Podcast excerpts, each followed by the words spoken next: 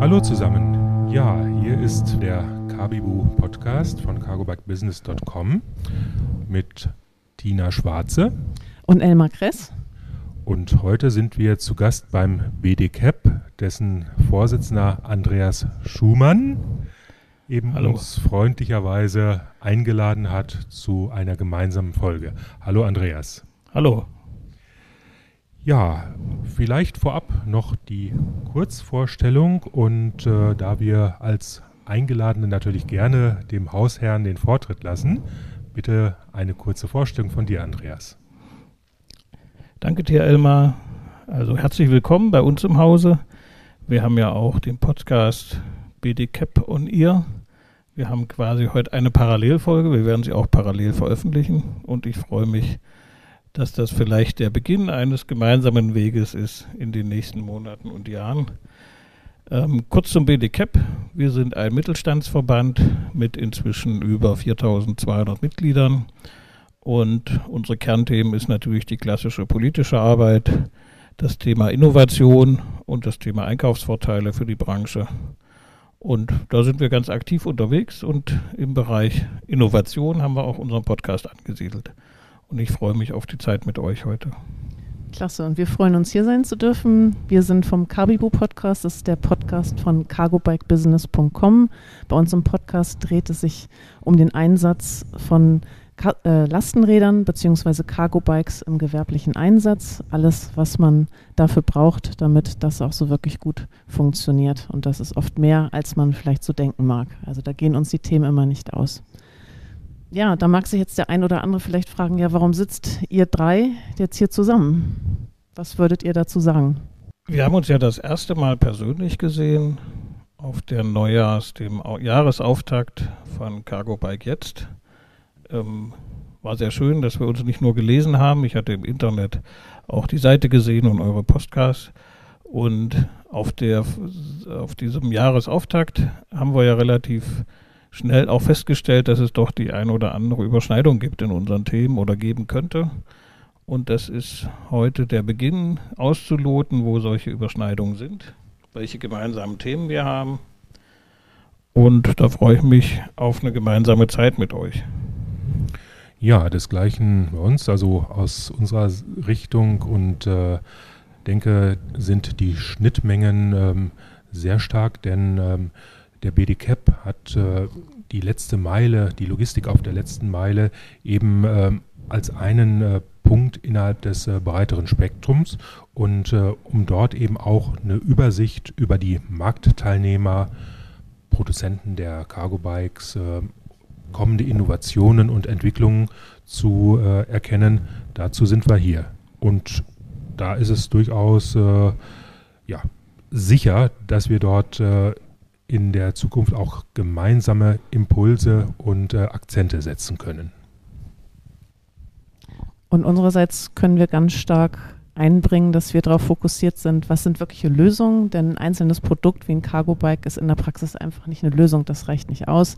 Man muss sicherstellen, dass das Cargo-Bike halt auch die ganze Zeit, wenn es fahren muss, fahren muss. Da braucht es entsprechende Services für, es braucht IT- und Softwarelösungen dafür, es braucht im Last-Mile-Bereich oft Micro-Hubs etc. pp.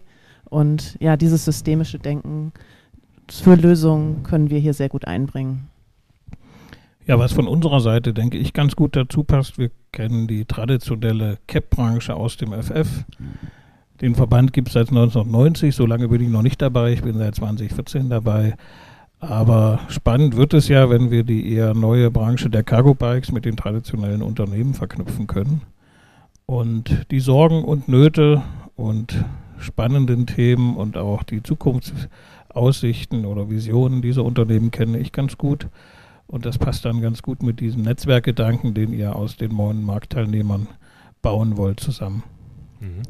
Zum Markt und zu der Entwicklung interessiert uns natürlich, ähm, wie entwickelt sich die CAP-Branche in den kommenden Jahren, Andreas? Hast du dort nicht nur die Glaskugel, sondern magst auch äh, ein paar Fakten aus äh, deiner Sicht dazu ja, preisgeben?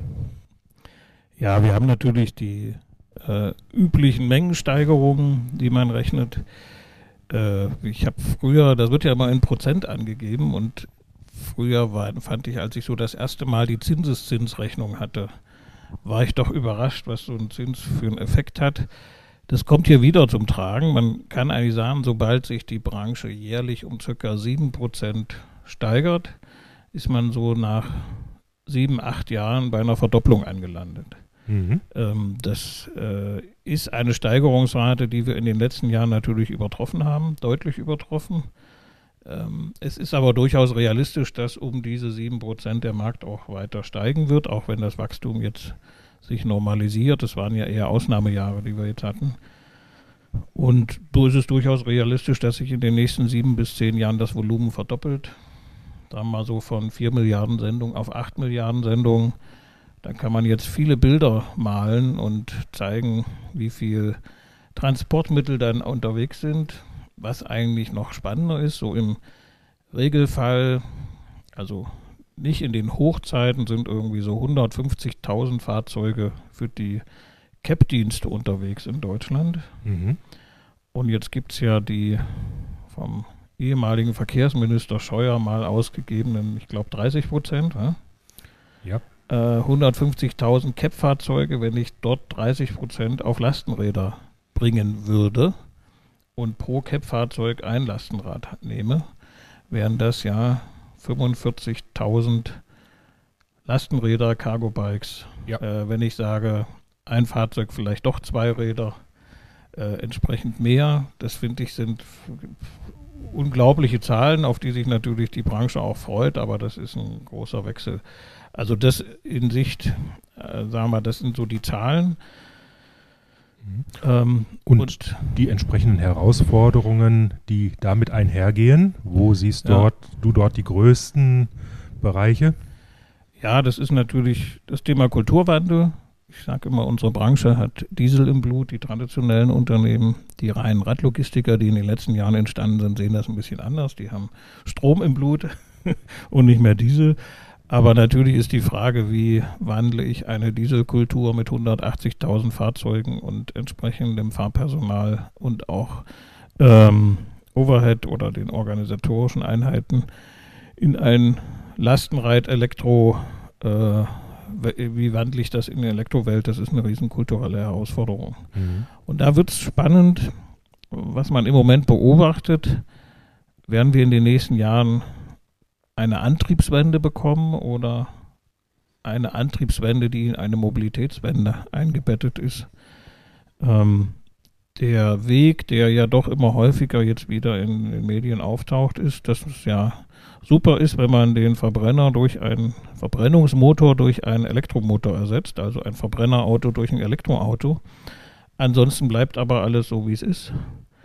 Ähm, dort ist auch die Frage, wie viele Marktteilnehmer Verbrennermotoren durch Cargo-Bikes ersetzen oder Fahrzeuge mit Verbrennermotoren durch Cargo-Bikes. Und das, finde ich, wird so die spannendste Frage, wo sich der Markt hinentwickelt in den nächsten Jahren, weil ich glaube, da gibt es sehr starke politische Kräfte in jede Richtung. Ich weiß nicht, wie seht ihr denn das? Ja, also diese Zahlen mit äh, 30 Prozent der Transporte mit den entsprechenden äh, Volumen der äh, 40.000 bis 45.000 äh, möglichen Cargo-Bikes und Lastenräder, da muss eine entsprechende Infrastruktur drumherum auch äh, mit einhergehen. Und äh, einfach nur die Antriebsarten zu ersetzen. Nein, es ist definitiv zu wenig. Ähm, die Verkehrswende muss mehr umfassen.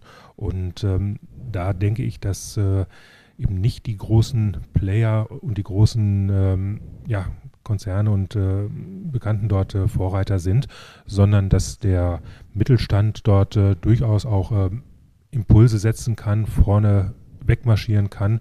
Und ähm, da denke ich, dass auch äh, der BDCAP für seine Mitglieder, die ja eigentlich der Mittelstand sind, eben auch äh, alles äh, entsprechend in die richtigen Bahnen lenken kann. Sind dazu ähm, konkrete Planungen dabei? Ja, wir haben eine äh, Strategiegruppe Verbrennerausstieg gegründet, ähm, die sich genau mit diesen Themen beschäftigt. Und da ist nun die Frage, welchen Raum auch das Thema Cargo Bike einnimmt ich persönlich bin dem Thema sehr offen, aber wir haben halt 4000 Mitglieder. Dort sind dann, sagen wir mal, 20 Mitglieder in dieser Gruppe. Und da gibt es auch unterschiedliche Ansichten und nicht jeder, für jeden ist das Cargo Bike äh, interessant, beziehungsweise passt es auch nicht für jeden. Also für die Direktkuriere, die von Berlin nach Barcelona fahren, kann ich kein Cargo Bike nehmen. Und äh, ich denke, da ist es auch wichtig, dass die Cargo Bike Anwender und Branche die Interessen aktiv vertritt, sich dort zeigt, auch auf anderen Foren. Ich weiß, wie schwierig das ist, äh, zeitlich hinzukriegen. Ähm, also ich werde es versuchen, das Thema zu treiben, aber ich kann auch bei mir im Verband und will das auch nicht, das ist nicht mein Job, äh, es gegen die sagen wir mal, Verbandsinteressen zu treiben. Und das wird für mich so, eine, so ein Spagat, äh, in, in welche Richtung das geht. Und das hängt dann auch viel damit zusammen, wie gut man zusammenarbeitet und wie gut, sagen wir mal, das Thema Radlogistik auch sich systemisch integriert. Und das ist ja eigentlich eher so ein Ansatz für euch. Da würde ich die Frage mal zurückspielen. Was meint ihr denn, wie man aus der Systemsicht oder Kultursicht traditionelle dieselgetriebene Unternehmen mit den Themen Cargo Bike besser connecten kann? Schnell mal ins Ausprobieren kommen. Da führt kein Weg dran vorbei. Äh, natürlich können wir das hier über so einen Podcast ein bisschen schmackhaft machen, Praxisbeispiele geben, zu zeigen, wie andere es machen, dass es da funktioniert. Auch der Blick ins Ausland ist da auch interessant, weil es da ja auch Städte gibt, die schon ganz klar den klassischen Verbrennerantriebsverkehr immer mehr rausdrängen. Und ähm, aber letztendlich muss man es selber ausprobieren. Man muss sich selber auch mal in so ein Cargo-Bike setzen. Man muss selber mal sehen, wie es ist, ein paar Lasten damit zu transportieren, um da auch erstmal vielleicht ein paar Hemmschwellen zu verlieren und äh, da selber einen Eindruck sich zu verschaffen. Wenn man jetzt da mal so, und das ist so ein bisschen das Dilemma, wir haben 18.000 Marktteilnehmer, 80, äh, 1% dieser Marktteilnehmer genau sind es deutlich weniger, nur 20 haben 80 Prozent des Umsatzes in diesem Markt. Also damit auch de facto 80 Prozent der Mengen. Und äh, hier kommt natürlich die Frage, wenn ich jetzt mal so ein Nachunternehmer von einem Paketdienst bin und für einen der Paketdienste fahre, ähm, kann ich ja nicht einfach mal ein Lastenrad einsetzen, weil ich im Zweifel gar nicht die Sendung da reinkriege. Wo soll ich die Sendung hin tun, die dann gerade nicht, also die nicht reinpassen, weil ich nochmal nachladen muss. Äh, wie wird das finanziert? Macht da mein, hat da mein Auftraggeber was dagegen oder macht er was dafür? Hast du da eine Idee, wie man diese Kulturen, die ja sehr stark auf Konzernebene und, und auch hierarchisch und statisch organisiert sind, äh, so einbinden kann, dass so ein Ausprobieren funktioniert? Ein Weg könnte sein, dadurch, dass natürlich die großen Player jetzt zunehmend anfangen, sich dort in dem Bereich zu tummeln, also Cargo, Bike, Cargo Bikes einsetzen, beziehungsweise es wollen, dass sie eingesetzt werden, dass man so etwas wie ein Pilotunternehmen quasi Pilotdienstleister für die wird und äh, mit denen das mal zusammen ausprobiert. So könnte auch, ich spreche gleich mal die Namen aus, sei es ein Hermes, die ja auch bis 20, 25 war es, glaube ich, in den 80 größten deutschen Städten reingehen wollen, mit Cargo Bikes zu beliefern, aus ihre Sendung auszubringen. Die sind da ja auch auf entsprechende Partner angewiesen und äh, dass wir da vielleicht gewisse Kooperationen hinkriegen. Das wird spannend. Ich glaube, die sind jetzt in zwei, drei, vier, also in einer Handvoll auf 80. Ich glaube, ich habe mal 120 gehört, aber ist ja auch egal. Das heißt, wir haben noch zweieinhalb Jahre für 75 Städte. Genau, und das kann eigentlich das ja nur mit lokalen Partnern genau. funktionieren. Und äh, vielleicht haben wir hier spontan mal eine ganz attraktive Idee hier in den Raum geworfen, äh, die Hallo Marco Schlüter von Hermes äh, oder halt auch den Amazons oder so dieser Welt. Ähm, für die interessant ist, in der Kombination dann mit mittelständischen CAP-Dienstleistern, das im größeren Stil jetzt mal auszurollen. Wobei man ja ausdrücklich sagen muss, dass sie da auch durchaus schon unterwegs sind. Natürlich erstmal in Ballungsräumen, wo es auch besser passt und äh, sich viel verändert hat in den letzten Jahren. Dafür. Ja, auf jeden Fall sehen wir, dass wir viele gemeinsame Themen haben in dem Bereich, da einiges auch vielleicht sogar initiieren können, dranbleiben können. Wir haben bei uns immer so die Abschlussfrage beim Podcast, im Kabibu Podcast. Was ist so unser Fazit der Folge? Was würdet ihr da sagen? Ja, Elmar, fängst du vielleicht gleich an? Ja, erstmal, dass wir uns äh, hier zusammengefunden haben, ist äh, in jedem Fall schon ein erster kleiner Schritt. Wir werden die Herausforderungen, die wir hier im Mittelstand, den der BDCAP vertritt und äh, eben in den neuen Ideen, die wir aus dem Bereich Cargo Bike Business aufnehmen und weiterverbreiten, ja, eben zusammen in kommenden Formaten nicht nur wieder aufnehmen, sondern aktiv vorantreiben und äh, über die eigenen Möglichkeiten, also Arbeitsgruppen, eben auch aktiv weiter begleiten. Und das dürfte, glaube ich, äh, hier mit dem Podcast, mit den Kanälen, auf denen wir aktiv sind, äh, eine gute erste Richtung und Ausrichtung sein. Ja, ich denke auch, ich würde nochmal betonen, das Thema Veranstaltung und auch eine gewisse sagen wir, Offenheit zur Nutzung von Medien. Äh, da haben wir offenbar, haben wir ja schon festgestellt, recht viele Überschneidungen, haben auch alle Spaß dran. Ich denke, dass wir da wahrscheinlich doch in den nächsten zwölf Monaten mal das ein oder andere Format auch gemeinsam öffentlich ausprobieren können. Sei es, dass wir mal auf einer Veranstaltung auftauchen und vielleicht so ein Cap Cargo Bike Sofa machen oder dergleichen. Also da glaube ich, da könnten wir uns doch einiges vorstellen. Ne? Ja, auf jeden Fall. Ich glaube, da können sich die Hörerinnen und Hörer schon oder auch Zuschauerinnen und Zuschauer auf das ein oder andere vorfreuen. Genau. Was ich auch noch sehe, ist, dass wir äh, mehr Transparenz im Markt brauchen. Wer bewegt sich dort überhaupt? Also, dass die Marktteilnehmer sichtbarer werden, die, insbesondere die Lieferanten, aber auch die Anwender der Produkte, dass man Expertise teilt, Expertennetzwerke, Lieferantennetzwerke und das ist ja wie so, wenn man da an einem, sagen wir, Ende des Fadens zieht, ist das ja ein langer, also sind das ja immer mehrere Elemente dieser Kette und genau das sichtbar zu machen. Wenn ich über ein Cargo-Bike nachdenke, brauche ich auch das Thema Laden, muss ich mir überlegen. Mache ich das an der Steckdose? Mache ich das mit Wechselbatterien? Welche Systeme gehen dann? Was brauche ich da für Ressourcen? Wie viel Zeit brauche ich? Ich muss die Kultur verändern. Wer unterstützt mich dort? Also da sind, denke ich, einige Themen in der Transparenz der Marktteilnehmer. Wir brauchen das gut für unsere Vorteilswelt. Die wollen wir natürlich gern vom Diesel wegentwickeln hin zur Elektro und zum Cargo-Bike. Und ich glaube, ein ganz wichtiges Thema ist auch, wie schafft der Wende, äh, der Mittelstand diese Verkehrswende, Klimawende, äh, weil die Unternehmen, wir sind nun mal in einem Niedriglohnsektor, das wissen wir alle, die Kapitalkraft ist gering, gerade im Mittelstand. Die Konzernunternehmen stehen da noch ein bisschen anders da.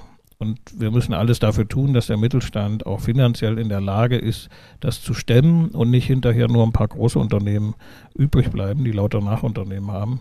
Und äh, dann ist das eigentlich nicht unser Interesse als Mittelstandsverband, sondern da den Mittelstand äh, möglichst gute Bedingungen zu ermöglichen.